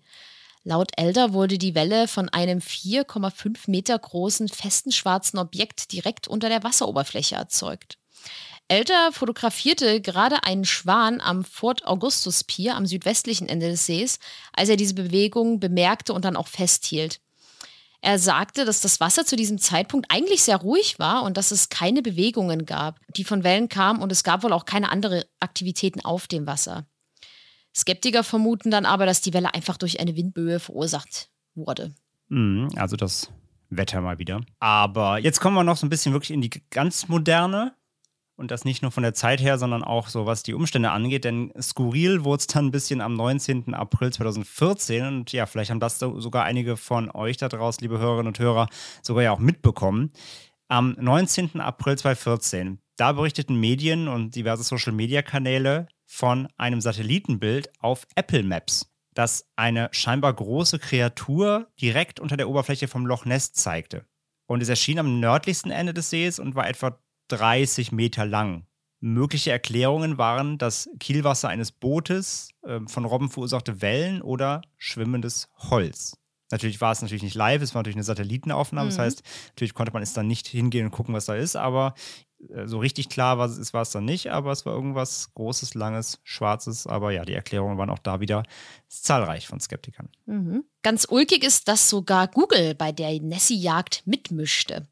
Denn Google feierte den 81. Jahrestag des legendären Chirurgenfotos und fügte Google Street View eine neue Funktion hinzu, mit der Nutzer den See über und unter Wasser erkunden konnten. Berichten zufolge verbrachte Google eine Woche am Loch Ness, um Bilder mit einer Tracker-Kamera zu sammeln. Technisch gesehen war das ein super spannendes Experiment, aber Nessie wurde dabei allerdings leider nicht entdeckt. Ich hätte es ja ein bisschen cute gefunden, hätten sie irgendwo so eine kleine Nessie-Figur halt im See positioniert, so als kleinen Gadget. Oder wenn du das findest, dann bekommst du ein Google-Phone oder so. Google-T-Shirt. ja. Eine Tasse und Pflaster. Also kann man sich wirklich vorstellen, eben wie Google Maps. Man kennt vielleicht diese Autos, wenn die mal damals rumgefahren sind, ne, um die Aufnahmen halt zu machen in Deutschland, um die, um die Karten, auch die 3D-Karten eben für Google Earth und so zu machen. So ein Ding haben die halt wirklich auch in den, in den See abgelassen. so ein Google-Auto? Ja, so, genau, so ein, so ein komplettes Google-Auto haben die einfach in den See geschmissen. Nee, aber so eine Kamera eben, ähm, die auf den Google-Autos oben drauf war. Das haben die, in, die haben die in den See abgelassen, um so den See auch wirklich dreidimensional im Wasser abzuscannen. Das ist schon echt, echt super cool. Aber ja, also Nessie ist ja jedenfalls nicht mitgefunden worden. Ja, das waren jetzt erstmal alle Sichtungen. Also ihr merkt schon eine ganze Menge und selbst das waren noch nicht alle. Es gibt noch viele mehr, aber die dann eher so ein Satz. Irgendwie 1972 hat jemand gesagt, ich habe Nessie gesehen. Also es gab auch zwischen 60 und 2012 gab es noch mehr. Aber wir haben jetzt wirklich erstmal nur die reingenommen, wo auch wirklich ein bisschen Hintergrund bekannt ist, sage ich ja vor allem, wo sich dann Forscher mit beschäftigt haben und so weiter. Man merkt auf jeden Fall diese Augenzeugenberichte und vor allem dann eben Fotos und Videos, die haben natürlich immer viele Menschen interessiert und vor allem Forscher und Wissenschaftler und Autoren und so weiter, die sich eben damit gerne auseinandergesetzt haben. Aber so diesen endgültigen Beweis in irgendeiner Richtung gab es bisher da eben nicht. Natürlich werden wir auch, es gibt eben zu vielen von den genannten Fotos, die gibt es auch noch im Netz. Wir werden also möglichst alles, was wir finden an Videos und Bildern und so weiter, werden wir alles in unseren Show Notes wie immer verlinken. Könnt ihr euch dann durchklicken und auch auf Social Media werden wir die auf jeden Fall teilen. Und jetzt kommen wir zum hochoffiziellen Teil, nämlich den Forschungen rund um Nessie. Denn das waren bisher alles ähm, wirklich diese Augenzeugenberichten eher von persönlichen, also von Touristen oder von ähm, solchen Expeditionsgruppen, die privat finanziert waren. Aber es gab natürlich auch höchst wissenschaftliche Untersuchungen am Loch Ness, weil natürlich auch wirklich die Forscher und Universitäten und so weiter dafür interessiert haben. Und da fangen wir an im Dezember 1954. Da wurde mit dem Fischerboot Rival 3 Sonarmessungen im Loch Ness vorgenommen. Die Besatzung bemerkte in einer Tiefe dann von 146 Metern ein großes Objekt, das mit dem Schiff Schritt hielt beim Schwimmen. Und es blieb für knapp 800 Meter auf dem Sonarradar, bevor der Kontakt dann verloren ging und danach nochmal wiederkehrte. Und frühere Sonarmessungen waren stets nicht schlüssig oder negativ ausgefallen, aber was genau die Messung damals aufgespürt hat, konnte nie belegt werden. Wissenschaftler dieses Sonarbootes gehen von einem Fischschwarm aus, der eben in seiner Masse dann an verschiedenen Fischen dann eben aussieht, auf dem Sonar aussieht wie ein großes Objekt. Aber wirklich komplett belegt werden konnte es eben nicht. 1962 gründeten dann die Autoren Norman Collins, RSR Fitter, Constance Wright, der Politiker David James und der Ornithologe Peter Scott das Loch Ness Phenomena Investigation Bureau, kurz LNPIB. Ihre selbsternannte Aufgabe bestand darin, Loch Ness zu untersuchen, um die Kreatur zu identifizieren oder die Ursachen von Berichten über sie zu ermitteln. Ihre Hauptaktivität bestand dann darin, Gruppen von selbstfinanzierten Freiwilligen zu ermutigen, Loch Ness von Aussichtspunkten aus mit Filmkameras mit Teleskopobjektiven zu beobachten. Sie verfügten dabei über ein Wohnwagenlager und eine Aussichtsplattform bei Eknerhennet und entsandten Beobachter an andere Orte entlang des Sees. Laut dem Jahresbericht von 1969 zählte die Gesellschaft etwa 1030 Mitglieder, von denen 588 aus den Vereinigten Königreich stammten. 1962 wurde das LNPIB dann aber leider aufgelöst. Und ich muss ja sagen, ich stelle mir einfach vor, dass die auch so coole Ausweise hatten. Ja, so FBI-mäßig. Ja, genau ja, so. Ich bin, ich bin RSA Fitter und komme von LNPIB. Und dann kann er seine dann Karte klappt der, so ein, klappt der so einen 30 Meter langen Ausweis aus. Ja, genau. ja. Ja. Fantastisch. Genau stelle ich mir es auch vor. Ja, so, so, ja, ja, so, so war das auch. Aber da könnt ihr mir nichts anderes erzählen. Da braucht jetzt auch nicht Maurice Burton kommen und sagen, nein, das stellst du dir falsch vor. Nein, Maurice, so war das. Maurice, so. so lese mein Buch. Da steht drin, dass du nicht recht hast. Verdammt. ja, man sieht halt, ne, zehn Jahre hat es gehalten. Sie haben keinen, natürlich keinen Beweis vorlegen können. Irgendwann kannst du natürlich auch sowas nicht mehr, nicht mehr finanzieren dann, ne? Klar so schade es ist. Aber auch da wieder, ne, dieser Constance White taucht ja auch schon vorher auf in, in, in äh, Autorenform. Also es sind wirklich oft dann die gleichen Personen, die da zusammenkommen, in dieser Nessie-Bubble, sage ich mal. Da haben sich schon einige zusammengefunden, die da wirklich über Jahrzehnte sich mit beschäftigten. Ja, und äh, ein Mitglied der Gesellschaft machte besonders auf sich aufmerksam. Der britische Journalist Frederick William Holiday will den See über mehrere hundert Stunden beobachtet haben und dabei vier Sichtungen erlebt haben. In seinem 1968 erschienenen Buch The Great Erm of Loch Ness sagte Holiday, dass es sich bei der Kreatur im Loch um ein wirbelloses Lebewesen handelt, das in seiner Form dem ausgestorbenen Tullimonstrum gregarium ähnelt, aber wesentlich größer ist. Tullimonstrum, umgangssprachlich auch Tullimonster genannt, ein bisschen niedlicher, ist eine ausgestorbene Gattung von weichkörprigen Bilaterianern. Die haben vor knapp 300 Millionen Jahren in flachen tropischen Küstengewässern und schlammigen Flussmündungen gelebt. Tullimonstrum erreicht allerdings gerade mal eine Länge von bis zu ja, knapp 35 Zentimetern und entsprach nicht gerade dem Sinnbild von Nessie, das die Menschen bis zu diesem Zeitpunkt vor Augen hatten. Also ja, vielleicht war es eine exorbitante Riesenmutation von so einem Tullimonstrum, vielleicht das irgendwo ein bisschen zu viel Uran gefressen hat, so das typische B-Movie äh, aber ja, wahrscheinlich eher. Also zumindest, wenn das die Augen, die Augenzeugenberichte hätten dann auf jeden Fall, wenn man ein 35 Zentimeter Wesen mit einem ja 30 Meter Wesen verwechselt, dann braucht man einfach eine Brille oder man muss halt doch wieder kleine U-Boote bauen, die man versenkt. Ja, Tulli-Monstrum, Chan. Ja, das Tulli-Monster vielleicht eine Erklärung, aber nicht ganz mit den Augenzeugenberichten übereinstimmt.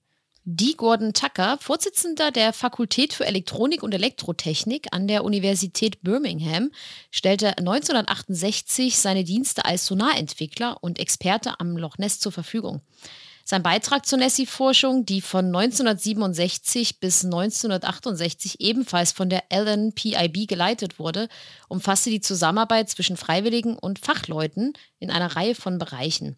Tucker hatte Loch Ness als Teststandort für den Prototyp eines Sonarwandlers mit einer maximalen Reichweite von 800 Metern gewählt.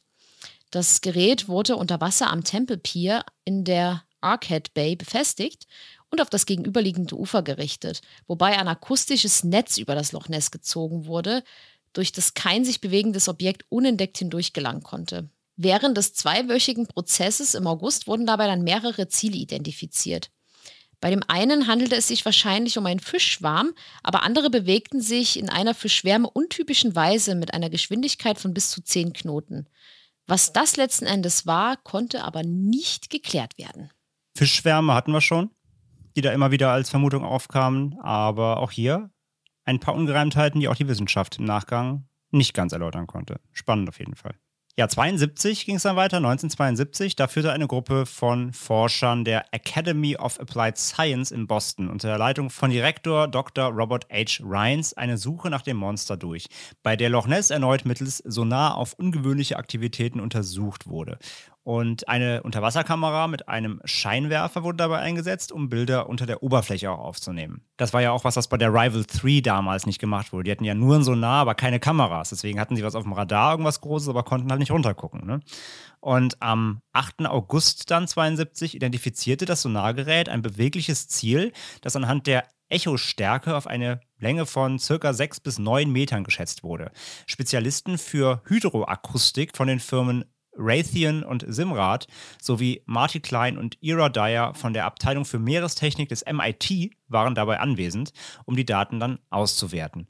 Letztendlich wurde vermutet, dass es sich um eine Fehleinschätzung von zwei kleineren zusammenschwimmenden Tieren gehandelt hat, beispielsweise Robben wieder. Also zwei kleine Tiere ergeben quasi ein großes hier. Aber ja, auch da Beweise jetzt wirklich gab es nicht. Es sind wieder auch Vermutungen. Ja, Ryans wollte das aber nicht auf sich beruhen lassen und führte 1975 dann eine zweite Suche durch. Einige Fotos schienen dann trotz ihrer offensichtlich trüben Qualität und das Fehlen gleichzeitiger Sonarmessungen tatsächlich unbekannte Tiere in verschiedenen Positionen und Beleuchtungen zu zeigen. Ein Foto schien den Kopf, den Hals und den Oberkörper eines Plesiosaurier-ähnlichen Tieres zu zeigen. Aber Skeptiker argumentieren dann, dass das Objekt ein Baumstamm aufgrund des Klumpens im Brustbereich, der Ablagerungsmasse auf dem gesamten Bild und der holzähnlichen Hauttextur des Objektes sehr, sehr ähnlich ist. Ein anderes Foto schien dann einen gehörnten Gargoyle-Kopf zu zeigen, was mit der Darstellung einiger Sichtungen des Monsters übereinstimmte.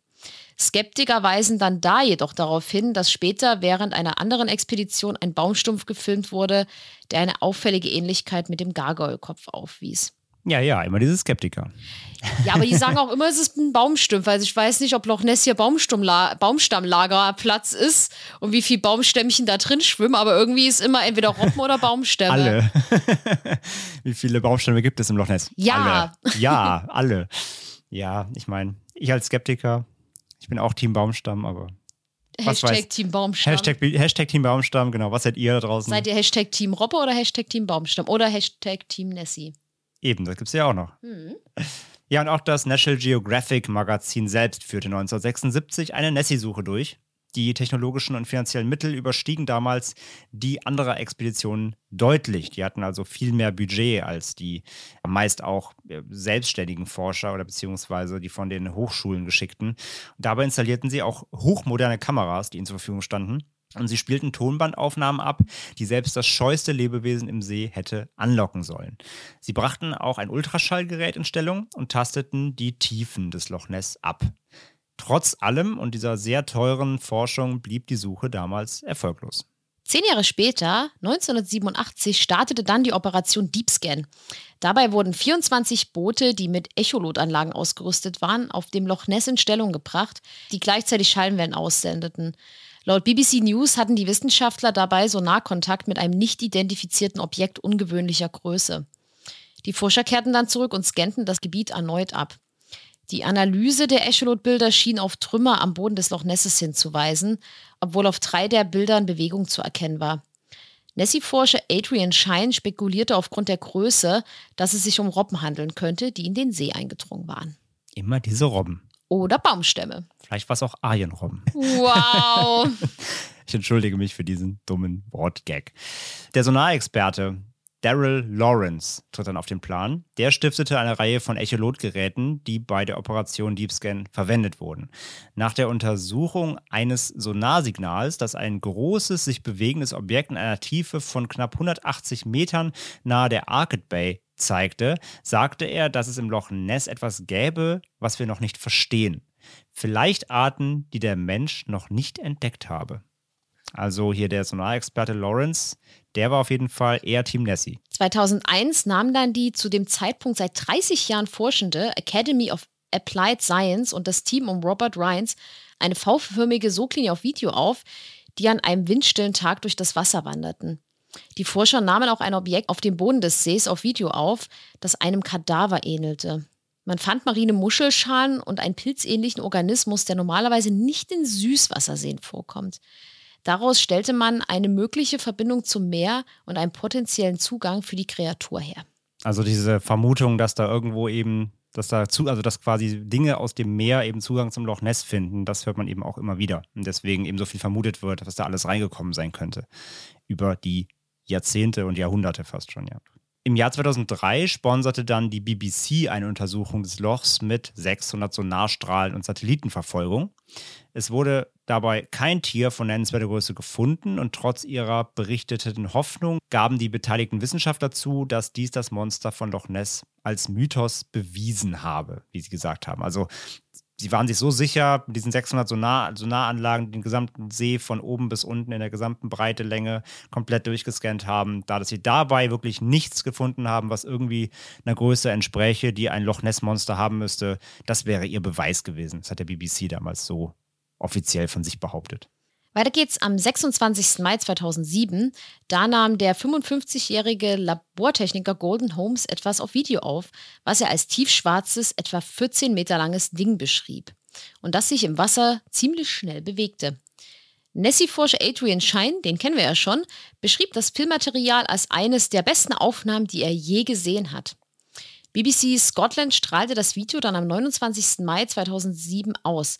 Schein wurde in diesem Zug ebenfalls befragt und vermutete, dass es sich bei den Aufnahmen um einen Otter, eine Robbe oder einen Wasservogel handelte. Hashtag Team Otter, Team Robbe und Team Wasservogel kommen rein und begrüßen sich. Und dann ein Jahr später, im Jahr 2008, stellte unser Freund Robert Rines die Theorie auf, dass die Kreatur ausgestorben sein könnte, wobei er das Fehlen signifikanter Sonarmessungen und einen Rückgang der Augenzeugenberichte anführte. Er unternahm eine letzte Expedition, bei der er mit Sonar und einer Unterwasserkamera versuchte, einen Kadaver zu finden. Rines glaubte, dass sich die Tiere möglicherweise nicht an Temperaturänderungen infolge der globalen Erwärmung angepasst haben. Und Robert H. Ryans, der verstarb dann auch leider im Jahr 2009, ein Jahr später im Alter von 87 Jahren. Und einen Beweis für die Existenz von Nessie fand er trotz fast 40 Jahren Nessie-Forschung dann auch leider nie. Also der hat echt so fast sein ganzes Leben wirklich Nessie gewidmet. Am 24. August 2011 fotografierte der Bootskapitän Marcus Atkinson ein Sonarbild eines 1,5 Meter breiten, nicht identifizierten Objekts. Es schien seinem Boot etwa zwei Minuten lang in einer Tiefe von 23 Metern zu folgen. Er schloss dabei die Möglichkeit eines kleinen Fisches oder einer Robbe direkt aus. Und im April 2012 sagte dann ein Wissenschaftler des Nationalen Ozeanographischen Zentrums, dass das Bild einfach eine Ansammlung von Algen und Plankton zeigte. Team Algen, Team Plankton, Mhm. auch am Start. Gehen wir ins Jahr 2018. Da hat ein internationales Team, bestehend aus Forschern der Universitäten von Otago, Kopenhagen, Hull und den Highlands, eine DNA-Untersuchung des Sees durchgeführt. Und sie suchten dabei nach ungewöhnlichen Arten. Die Ergebnisse wurden 2019 veröffentlicht und man prüfte vor allem auf DNA von Tieren, die all die im vergangenen Jahrhundert immer wieder als mögliche Erklärung für Nessie gewählt wurden. Also Otter, Vögel und so weiter. Alles, was wir jetzt gehört haben, Störe. Und dabei wurde festgestellt, dass es keine DNA von Großfischen wie Haien, Stören und Welsen im See gab. Und es gab auch keine Otter- oder Robben-DNA. Aber dafür wurde eine große Menge Aal-DNA gefunden. Der Leiter der Studie, Professor Neil Gemmel von der Universität von Otago, sagte aus, er könnte die Möglichkeit extrem großer Aale nicht wirklich ausschließen, obwohl solche Aale bisher weder gefunden noch gefangen wurden. Die andere Möglichkeit ist, dass die große Menge an Aal-DNA einfach von vielen kleinen Aalen stammen könnte. Es wurden auch keine wirklichen Beweise für irgendwelche Reptiliensequenzen gefunden. Daher war sich das Forschungsteam ziemlich sicher, dass es wahrscheinlich kein riesiges schuppenähnliches Reptil gibt, das im Loch Ness herumschwimmt. Ja, also Team Skeptiker hier, beziehungsweise Teamwissenschaftler, die sagen, nö, kein Reptil, keine Urzeitechse, was auch immer, aber ganz viele Aale oder ein Riesenaal, der noch nicht gefunden wurde. Aber es ist halt spannend hier auch, ne? Sie, ich meine, wir, wir haben jetzt so oft gehört, dass alle Robben vermuten, aber diese DNA-Probe jetzt hier, die gerade mal drei Jahre alt ist, ja, hat keine Robben-DNA gefunden im ganzen See. Mysteriös. Ja, also das ist schon, das ist schon echt äh, spannend, wie sich das echt über die ganzen Jahrzehnte entwickelt hat. Und ja, das war der Forschungspart. Das war so das letzte große Forschungsexperiment, was am Loch Ness durchgeführt wurde. Wie gesagt, ist ja auch erst vor kurzem wirklich dann ähm, geschehen und aufgelöst worden oder untersucht worden. Und jetzt kommen wir noch zu, wir haben schon ein paar auch gehabt, ja, mit den Fotos und so weiter und Videos, die gefälscht wurden. Es gibt aber noch ähm, ein paar weitere bekannte Hoaxes und einer davon, der fand statt im Jahr 1972. Da entdeckte ein Team von Zoologen aus dem Flamingo Park Zoo in Yorkshire auf der Suche nach dem Monster einen großen Körper, der im Wasser trieb. Der war so 4,90 Meter bis 5,40 Meter lang und bis zu anderthalb Tonnen schwer. Und der Kadaver wurde von der Press Association als Bärenkopf und brauner, schuppiger Körper mit klauenartigen Flossen beschrieben. Und die Kreatur wurde in einen Transporter gelegt, um für Tests weggebracht zu werden. Aber die Polizei beschlagnahmte den Kadaver aufgrund eines Parlamentgesetzes, das die Entnahme von nicht identifizierten Kreaturen aus dem Loch Ness verbietet. Denn seit 1934 das passt eben ja natürlich auch genau zu diesem Foto und so weiter, also da, wo der Hype richtig losging damals. Seit 1934 existiert nämlich im Vereinigten Königreich für den Fall, dass das Ungeheuer von Loch Ness wirklich existiert, ein Gesetz, das das Monster unter Naturschutz stellt. Kein Scherz, das gibt's wirklich. Und später stellte sich heraus, dass der Bildungsbeauftragte des Flamingo Parks, John Shields, einem in der Woche zuvor verstorbenen Seeelefantenbullen die Schnurrhaare abrasierte und ihn anderweitig entstellt im Loch Ness versenkte, um damit seine Kollegen zu täuschen. Also die sind auch teilweise richtig garstig, die Leute da, ne? Ja, vor allem denke ich mir, du arbeitest in so einem, in so einem Tierzoo-Park da und dann verstümmelst du irgendwelche Kadaver, um damit Schabernack zu treiben. Ja, das geht gar nicht. Das finde ich geht gar nicht. Aber ich finde das mit dem Gesetz wirklich crazy. Ja, das ist, das ist interessant. Das gibt es bis heute, wirklich. Sollte es tatsächlich Loch Ness irgendwann auftauchen, dann gilt das Artenschutz. Darfst du nicht jagen, ja, darfst ich ja, gut. Das gibt es in UK wirklich. Ja, aber wir springen jetzt mal ins Jahr 2003 und genauer gesagt an den 2. Juli 2003. Da entdeckte Gerald McSorley ein Fossil, das angeblich von der Kreatur stammen sollte. Nach eingehender Untersuchung war aber klar, dass das Fossil gefälscht und einfach platziert worden war. Und im Jahr 2004 versuchte dann ein 5-TV-Dokumentationsteam mit Hilfe von Experten für Filmspezialeffekte die Menschen davon zu überzeugen, dass sich wirklich etwas in dem See befindet. Sie konstruierten ein animatronisches Modell eines Plesiosauriers und nannten es Lucy. Und trotz Rückschlägen, unter anderem fiel Lucy einmal auf den Grund des Sees, wurden dort, wo sie platziert wurde, etwa 600 Sichtungen gemeldet. Ich finde es einfach geil, wie auch Lucy einfach, einfach versinkt, so oh weg. Oh, arme Lucy. Arme Lucy, ja. Ist aber auch garstig. Auch wieder hier 600 Leute irgendwie mit einem Fake Nessie Ja. täuschen. Frech. Ja, und dann haben wir noch das Jahr 2005. Da behaupteten nämlich zwei Studenten, einen großen Zahn gefunden zu haben, der im Körper eines Hirsches am Ufer des Sees steckte. Die beiden machten den Fund öffentlich und richteten eine Website ein, aber eine Expertenanalyse ergab dann auch bald, dass der Zahn eigentlich ein Geweih war, nämlich eines Zwerghirsches. Und der Zahn war eigentlich nämlich ein Publicity-Gag, also ein PR-Stunt, um einen Horrorroman vom Autor Steve Alton zu bewerben, der nämlich The Loch heißt, also ein Horrorroman über das Loch Ness. War eigentlich nur ein Werbegag, das Ganze. Ja, und es gibt noch eine sehr interessante Theorie, beziehungsweise eine sehr einleuchtende Theorie, kann man sagen, nämlich die um eine Nessie-Familie. Denn viele Forscher gehen davon aus, dass falls es Nessie wirklich geben sollte, es sich nicht um ein einzelnes Tier handeln könnte. Denn da die ersten Sichtungen bereits ins Jahr 500 zurückgehen, wie wir gehört haben, könnte ein einzelnes Tier so lange eigentlich, also ein uns bekanntes Tier, so lange niemals überleben. Und falls es so große unbekannte Tiere im Loch Ness gibt, dann müssten es wohl mehrere sein. Denn nur eine Population könnte einfach das Fortbestehen dieser Art sichern. Hm. Gleichzeitig würde aber auch eine Nessie-Familie, nennen wir sie jetzt mal, natürlich auch die Wahrscheinlichkeit erhöhen, dass man mal eins dieser Tiere findet, was ja aber bis heute noch nicht erfolgreich gelungen ist. Und das bestärkt natürlich das, was Skeptiker sagen, nämlich, dass es Nessie einfach nicht gibt. Auch unser Freund übrigens, der Dr. Rhines, der hat auch geglaubt. Also der war auch überzeugt davon, dass es, wenn überhaupt, eine Population geben muss. Der war auch dieser Vertreter dieser Nessie-Familientheorie. Ja, aber das ist eben, wie wir gelernt haben, gerade die Krux des Ganzen ja auch. Wenn es mehrere Tiere gäbe, müsste ja die Wahrscheinlichkeit größer sein, eins zu finden, was gleichzeitig wiederum eigentlich belegt, dass es eigentlich keins geben kann. Denn dann hätten die ganzen Forschungen, Sonarmessungen und so weiter, wenn irgendwie fünf Nessies rumschwimmen, was immer es wäre, dann wäre die Wahrscheinlichkeit ja hoch gewesen, dass man eins finden müsste. Das heißt, dieser, diese Theorie der Population ist gleichzeitig auch eigentlich eine äh, hohe Wahrscheinlichkeit dafür, dass es das eigentlich eben nicht geben kann. Und dann schauen wir uns noch ganz kurz mal Nessie in der Folklore an. Denn 1980 schrieb der schwedische Naturforscher und Autor Bengt Sjögren, dass der heutige Glaube an Seemonster wie das Ungeheuer von Loch Ness mit Kelpie-Legenden verbunden ist. Und Kelpie ist ein formwandelnder Geist, der in der schottischen Folklore eben Seen bewohnt. Können wir fast eigentlich mal eine eigene Folge zu machen, Franzi. Jupp. Und äh, laut Sjögren haben sich die Erzählungen über die Seeungeheuer im Laufe der Zeit verändert. Ursprünglich beschrieben sie pferdeähnliche Kreaturen und sollten Kinder von Seen fernhalten. Da musste ich an unsere Nück-Folge denken. Varianten des Nück waren doch auch so eine, so eine Pferdeform. Stimmt, ja, da kann ich mich auch noch dran erinnern. Ne? Ich glaube, das hat so ein bisschen Nück-Verwandtheit. Und Sjögren schrieb außerdem, dass sich die Kelpie-Legenden zu Beschreibungen entwickelt haben, die ein modernes Bewusstsein von Plesiosauriern eigentlich widerspiegelt. Also diese ja, in der, in der schottischen Folklore auf jeden Fall dieser Glaube an, an ähm, ja, Seeungeheuer auf jeden Fall auch tief in der Folklore verankert. Wie gesagt, gucken wir uns mal an, vielleicht diese Kelpies auch mal ein eigenes Thema. Ja, und wir hatten ja jetzt auch gerade schon Hashtag Team Otter, Team Aal, Team Wildvogel. Baumstamm, Team Wildvogel und Team ähm, Robbe? Robbe, genau.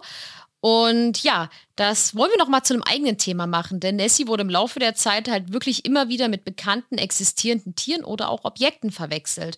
Und einige davon haben wir, wie eben gerade schon gesagt, gehört.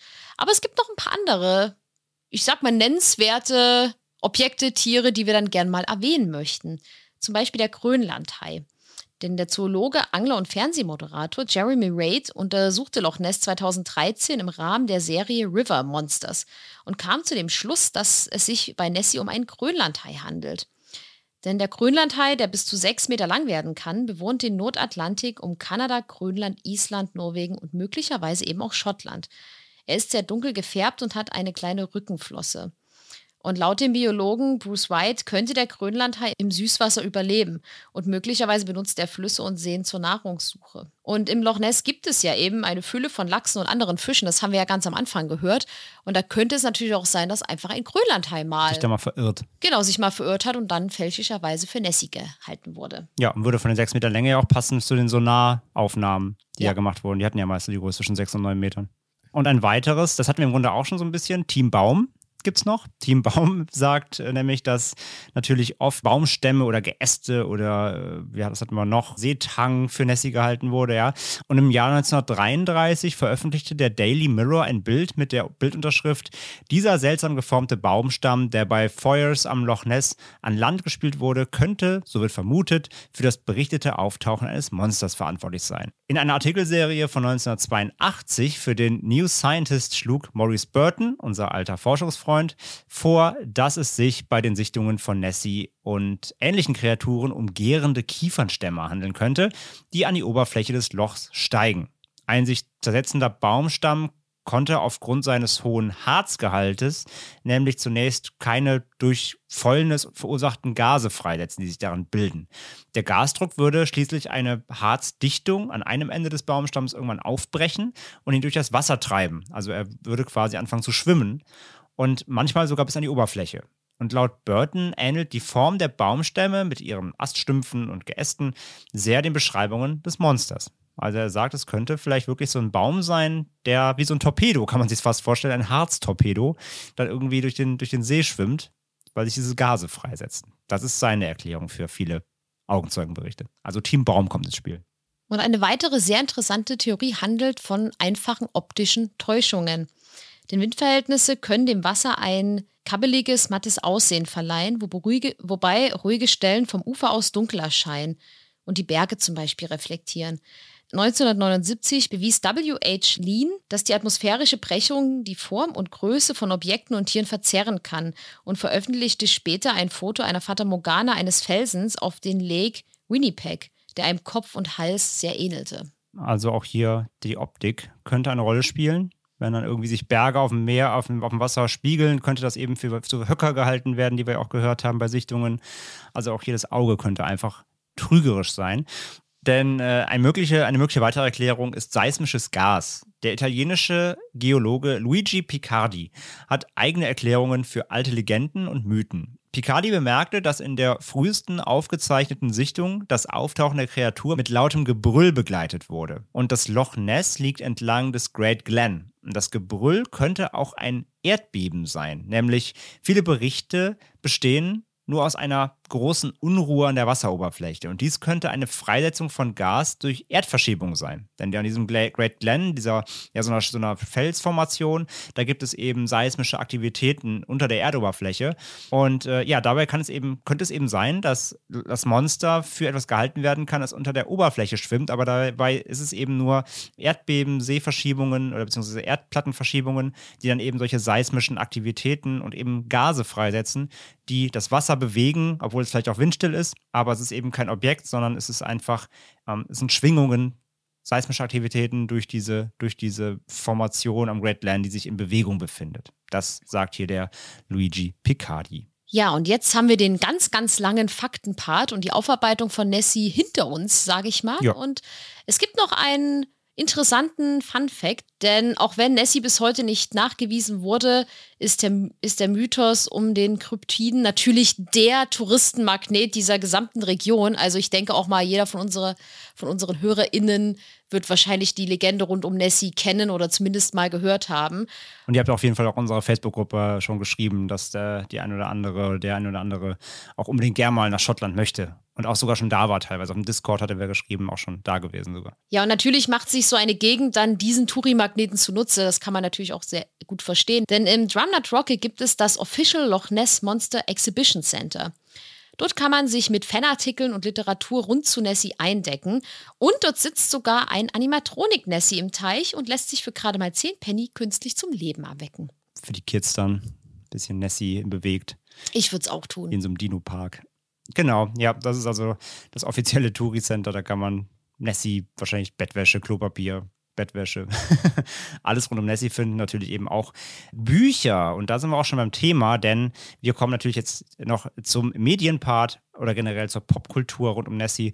Und wie wir schon gehört haben, ja auch jetzt in unseren ganzen Sichtungen und Forschungen und Aufarbeitungen gibt es halt einiges in Literatur rund um Nessie. Und wir haben mal drei Bücher jetzt nochmal hier im Detail dabei, falls jemand von euch sich da auch gerne mal weiter einlesen will zum Thema. Und zum einen ist das das benannte Buch von Maurice Burton, unserem Forschungsstar, sage ich mal. Der hat geschrieben The Elusive Monster, das hatten wir vorhin auch schon mal benannt, mit dem Subtitle An Analysis of the Evidence from Loch Ness.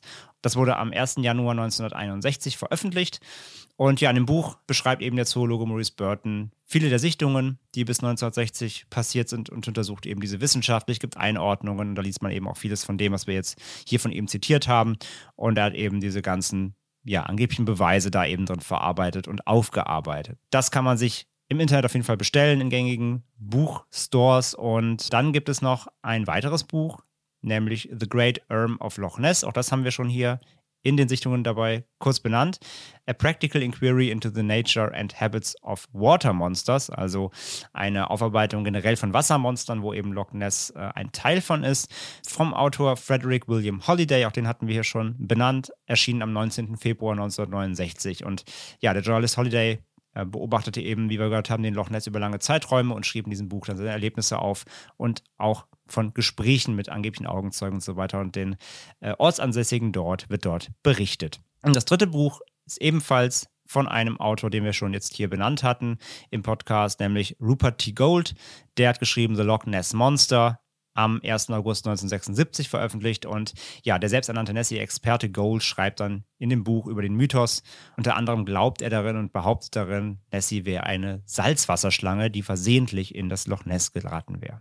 Das ist so sein Kernstatement in diesem Buch. Auch das kann man überall kaufen, wenn man da mal reinlesen möchte. Es gibt außerdem zwei nennenswerte Hörspiele, die wir euch mal vorstellen möchten. Denn 1977 wurde Nessie, das Ungeheuer vom Loch Ness, als Hörspielkassette und Schallplatte bei Europa vertont. 2000 wurde dieses Hörspiel dann innerhalb der Gruselserie als CD und Kassette mit neuen Musik- und Geräuschen wieder aufgelegt. Und 2002 veröffentlichte Maritim das Hörspiel Der Fluch von Loch Ness von Alexander Kart.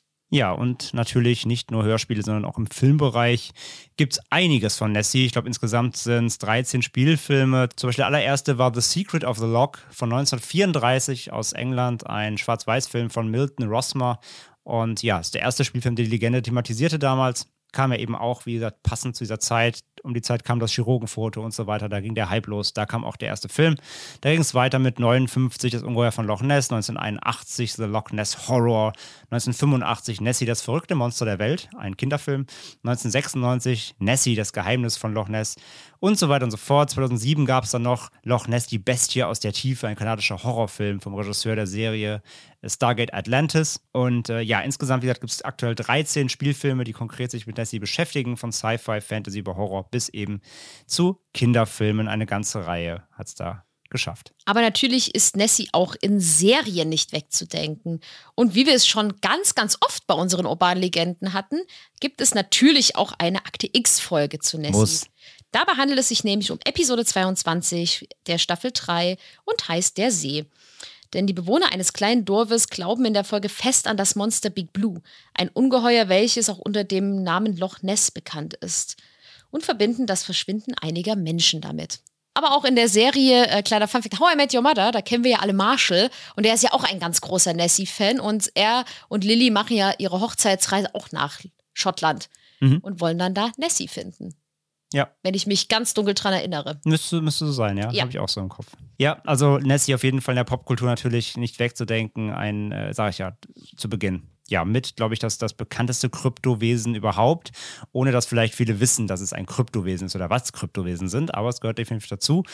Und ja, das war's vom offiziellen Teil heute. Das war die Aufarbeitung von Nessie, eine ganze Menge. Also glaube auch zu keinem anderen Kryptowesen, vielleicht von Bigfoot noch, gibt es so viele wirklich detaillierte Augenzeugenberichte und Aufarbeitungen, Forschungen, Einschätzungen, Fotos, Videos und so weiter und so fort. Also wir haben allein, wir haben es ja gehört in unserem Sichtungsblog, super viele Sichtungen, aber auch im Forschungsblog super viele detailliert beschriebene ähm, Forschungsreisen dorthin und Untersuchungen mit Sonar, mit Fotos, mit Kameras, Google, Apple, alle dabei.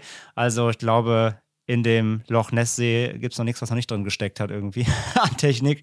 Ob Kameras, Mikros, Sonargeräte und so weiter. Und ja, bis heute gibt es eben, wie gesagt, keinen Beleg, keinen festen Beleg, dass es darin eins oder mehrere Monster, wir haben es ja gehört, vielleicht eine Population angeblich gibt. Das ist der Stand der Dinge. Aber ich bin mir auch sicher, es wird auch die nächsten Jahre immer wieder noch weitergehen. Ich glaube, dieser, dieser Hype ist nicht tot zu kriegen oder diese, dieser, dieser Mythos. Und äh, ja, von daher wahrscheinlich erst, wenn diese See leer pumpen irgendwann mal und dann mal reingucken, werden sie es glauben, vielleicht, dass einfach nichts drin liegt. Oder, oder es liegt plötzlich Nessie unten drin und sagt, hey, lass das Wasser wieder rein. Oder ganz viele Baumstämme oder Otter oder was wir nicht alles jetzt an Teams hier heute hatten. Ja, aber ich finde auf jeden Fall eine sehr, sehr, sehr, sehr spannende Timeline, die Nessie hingelegt hat. Ja, auf jeden Fall, auf jeden Fall. Also ich wusste viele Sachen davor ja auch wirklich gar nicht. Mhm und fand das auch sehr interessant. Aber es ist ja wie bei allen anderen Kryptidenwesen. Wir hatten ja auch schon den Mothman, bevor wir schon unsere Kryptozoologie-Reihe gestartet haben. Selbst wenn Sachen schon als Hoax entlarvt wurden, wenn man daran glauben möchte und halt auch einfach Beweise finden will, dann findet man sie auch. Und dann lässt man sich auch nicht von Forschern erzählen, so nein, das ist alles Quatsch. Oder man ist selber Forscher, wie hier unser Freund Ryans. Ja, genau. Der wirklich sein ganzes Leben da investiert hat, um Nessie zu beweisen. Das ist halt das Ding. Ne? Also, wie gesagt, es ist ja eben nicht so, dass hier alle Wissenschaftler sagen, eben es gibt es nicht, sondern es gibt eben viele Wissenschaftler, die selbst da so erpicht sind, dass sie immer wieder dahin gereist sind und das versucht haben mit neuen technischen Mitteln. Aber ja, erfolgreich war es halt eben nie. Aber es gibt da eben sehr viele Teams natürlich. Äh, Team Glauben, Team Nicht-Glauben, Team Skeptiker. Und wie gesagt, vor allem eben viele, die sagen, es sind immer wieder Verwechslungen. Ne? Abgesehen von den Hoaxern natürlich, die wir hatten, auch sehr viele. Ich meine, wie gesagt, tut uns ja sehr leid, aber das offizielle, offiziellste Foto aller, aller Nessie-Fotos, das auf unserem Cover ist und das man eben, glaube ich, erkennt, dieses Schwarz-Weiße mit dem Hals, das ist eben ein erwiesener Fake. Das wissen, glaube ich, auch viele nicht. Also ich wusste, ich wusste es auch nicht. Ja, Ich war auch ein bisschen sad, muss ich sagen. Ich dachte mir so, oh. Und das ist vor allem, ja, das ist ja noch die, die, die, das ist eine richtige Verschwörung, die da mit mehreren Menschen eingegangen wurde, um eigentlich nur eine, einen Scherz zu treiben dieser Zeitung. Und dann, ja, war es plötzlich ein Hype und Titelthema und hat plötzlich nicht nur die Ortschaft und das Land interessiert, sondern plötzlich irgendwie die ganze Welt. Und dann mussten sie es aufrechterhalten für, ja, fast 60 Jahre. Aber ich kann das verstehen. Ich glaube, wenn ich mir so ein Scherzchen erlaube und plötzlich wird das voll ausatmen, würde ich mir auch denken, so, ja, wenn ich jetzt einfach nichts dazu sage, dann, dann merkt es bestimmt niemand. Und irgendwann werden sie vermutlich dann auch aufhören. Ja, genau. Wäre nach unserer Episode Ende mit Schrecken, wo ich behauptet habe, man soll nicht die Deckel von Joghurts ablecken, danach der weltweite Hype entstanden, oh mein Gott, Ende mit Schrecken hat gesagt. dann hätte ich, dann hätte ich, hätte ich mich auch verkrümelt, hätte es nicht aufgelöst. Nein, aber klar, wenn man sowas lostritt plötzlich, vielleicht war es natürlich dann auch spannend zu sehen, ne, dass dieser eigene Scherz, äh, die wussten ja nun mal, es war ein kleines gebautes 30 Zentimeter U-Boot und weltweit heißt es plötzlich, guckt mal, hier ist das Foto vom 30 Meter Monster aus dem Loch Ness. Vielleicht fanden sie es natürlich auch ein bisschen geil natürlich, ne, dass sie plötzlich Titelthema waren, ohne ihren Namen natürlich, aber ihr scheiß U-Boot, Entschuldige, aber äh, ihr U-Boot da war plötzlich irgendwie Titelseite auf jeder Zeitung. Da geht man halt nicht hin und sagt, äh, sorry Leute, kleiner Scherz. Und dann war es vorbei, dann war es ein Selbstläufer. Aber spannend, wie das noch aufgearbeitet wurde, natürlich total. Aber sie haben ja indirekt auch dafür gesorgt, dass einfach ihre Heimat absolute Touri-Attraktion wurde, ne? Kann man nicht anders sagen, natürlich. So ein bisschen das Foto, wie gesagt, da merkt man auch so ein bisschen die, die, den, die einschneidende Zeit, dann, wenn der Film kam, dann auch der erste und so weiter. Damit ging es richtig los. Also ja, so ein bisschen haben sie dem, äh, also ich weiß nicht, ob ich es Gefallen nennen tun, also Gefallen nennen würde. Also natürlich wird die Region profitieren. Andererseits bin ich mir auch sehr, sehr sicher und habe auch so, so ein paar Berichten gelesen, dass natürlich auch teilweise dieser Touri-Hype schon teilweise schon krass viel wurde, natürlich. Also, da- dass sich alle hinrennen und da, wie gesagt, alles in den See reinstecken, irgendwie, was sie an Technik haben, um da irgendwie so Beweise zu finden. Aber klar, am Ende des Tages wird die Region schon froh sein um jeden Euro, den sie daran verdienen, gar keine Frage. Weil, ja, wahrscheinlich wäre es ohne das, wäre das keine besondere Region, sage ich mal, ne? Ohne, ohne diesen Mythos. Ja, wäre wahrscheinlich eine schöne Spazier- und Wanderregion, kann ich mir vorstellen. Ja, aber, jetzt eben keine, wo so jährlich tausende Leute hinpilgern. Ja, ja, genau. Ja. Ja. Kann ich mir auch vorstellen. ja. Und Franzi, hast du denn, hast du denn Mitleid mit? was, was, macht dein Mitleidssensor heute so? Oh, der schlägt sehr weit aus, Ja? weil ich denke mir, wenn es Nessie wirklich gibt, dann möchte das Wesen ja auch einfach in Ruhe gelassen werden. Aber dafür haben wir ja gelernt, gibt es das Gesetz. Ja, das finde ich gut, muss ich sagen. Aber da ich war meine, ich auch, das wusste ich auch nicht. aber da muss ich sagen, du kennst ja Menschen, als ob Menschen sich an Gesetze halten würden. Ja, das stimmt. Also du hast ja dann leider immer die denken, die würden dann denken, ja komm, das Tierchen äh, schieß ich, weil dann bin ich hier der große Babbo. Ficker, oh, das darf ich nicht sagen im Podcast, sondern bin ich dann der große Pringer im Nessie-Game Ja. und würde wahrscheinlich trotzdem schießen. Oder So. fangen halt. Ne? Wir Oder hatten- fangen, Wir haben genau. ja auch hier gehört, irgendwie der Zoo, ne, der dann irgendwie 20.000 Pfund dann schon geboten hat in den 30ern, von wegen, wer es findet, wir, wir nehmen es direkt so. Klar, sind wir ehrlich, Menschen sind so. Ja, leider, leider. Und Das ähm, Nessie gehört mir. deswegen habe ich da schon ein bisschen Mitleid mit der Nessie-Family, würde ich Da mal sagen. kann ich diesmal wirklich auch mitfühlen, ja. Da bin ich auch. Team, Team, Hessen, Team Nessie Mitgefühl. Und äh, ja, hoffen wir, hoffen wir für Nessie, dass es nie gefunden wird. Ja, auf jeden Aber- Fall. Also ich glaube auch, ich glaube auch Nessie beziehungsweise die Nessie Family, weil ich glaube, wenn es das gäbe, dann wäre es auch eine kleine Familie. Also du bist auch Team, Team, Team Population. Ja, Macht ja, also macht von der Tierseite her Sinn, klar. Also wie gesagt, 500 nach, äh, 500 nach, nach Christus, erste Sichtung bis heute. ja, und vielleicht schmeißt Nessie nachts einfach immer heimlich Bäume hinein oder hat so kleine Otterkumpels oder Robbenkumpels und sagt dann, ey, komm, da sind schon mal wieder Forscher auf dem See, kannst du bitte mal ein bisschen durchschwimmen, dass ich meine Ruhe hier habe? Und dann sagen die Robben, ey, ja klar, kein Problem, Nessie und Familie, wir machen das. Ja, könnt ihr mal ein paar Formationen schwimmen für mich, ihr lieben Fischschwärme. Easy, Nessie.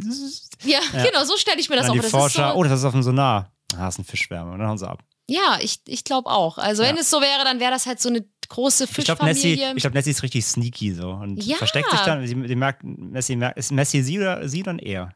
das ist egal. Genau. Nessie darf das Geschlecht sein, was, sie, was es möchte. Und wenn Nessie kein Geschlecht haben möchte, dann hat Nessie kein Geschlecht. Nessie ist aber auf jeden Fall smart und sobald die merkt, oh, da hängen wieder so Nahgeräte im Wasser, da kommt Google vorbei, versteckt sie sich in einer kleinen Erdhöhle und lässt die, die Otter mal machen. Ja, ich glaube auch. Also ich glaube, äh, Nessie plus Familie, sneaky weaky. Also, und wenn du halt schon seit 500 nach Christus immer gesucht wirst, dann hast du ja auch irgendwann Familiengeheimnisse. Wenn es dasselbe Tier ist. Ja, aber das wird ja auch weitergegeben. Ryans nicht ausgeht. Weißt du, von Generation zu Generation so. wird es ja weitergegeben und irgendwann, weißt du, da, da kommt dann so ein Sonarschiff da angehuscht, da lacht, lacht Nessie doch drüber. So, oh Gott, please. Das haben die Leute schon vor 20 Jahren probiert. Ja, genau. Ja. Das funktioniert nicht. Auf jeden Fall eine spannende Timeline, wie gesagt. Und äh, wir werden halt, äh, wie schon gesagt, versuchen, alles irgendwie zu verlinken, was wir finden, zu den Bildern, zu den Videos. Gerade auf YouTube von diesen äh, Sichtungen und Videoaufnahmen der letzten zehn Jahre gibt es auf jeden Fall Dinge. Das werden wir alles verlinken. Da könnt ihr euch wie immer ein eigenes Bild natürlich machen und auch folgt uns wie immer auf Social, Instagram vor allem und Co. Da werden wir viel fleißig äh, Bilder teilen, auch der äh, passend zur Folge. Da gibt es ja auch diesmal wieder viel Bildmaterial, das ihr verwenden könnt. Und schaut da gerne rein. Und ähm, ja, macht euch selber einen Eindruck vom Ganzen. Und ja, damit wären wir auch am Ende der Folge, würde ich sagen, Franzi, wenn du nicht noch einen Nessie-Gruß raushauen willst. Nein. Wir bedanken uns wie immer fürs Zuhören. Wir hoffen, euch hat diese Folge gefallen. Zum Thema Nessie in der Kryptid-Reihe. Wie schon gesagt, folgt uns auf Social, folgt uns äh, überall auf Discord, könnt ihr kommen, unserem Discord-Channel, dem äh, Chat-Programm. Dafür klickt ihr einfach auf den entsprechenden Link in den Show Notes, wo steht Discord-Server und könnt dort mit uns und mit anderen Hörerinnen und Hörern und weiteren Podcast-Hörern unseres Podcast-Netzwerks äh, Podriders äh, sprechen und euch austauschen zu verschiedensten Themen. Natürlich auch Horror, Grusel und Co. Und ansonsten abonniert uns überall, wo es Podcasts gibt, wo ihr uns hört, Spotify, iTunes und Co. Lasst uns gerne, wenn ihr möchtet, wenn ihr Apple-User seid, iTunes-Bewertungen auch da. Schreibt was Nettes, da freuen wir uns immer drüber und äh, hilft uns da sichtbarer zu bleiben. Und ansonsten sagen wir natürlich wieder lieber ein Ende mit Schrecken als Schrecken ohne Ende. Und dann hören wir uns spätestens in zwei Wochen zur nächsten Folge. Tschüss. Mach's gut. A nightmare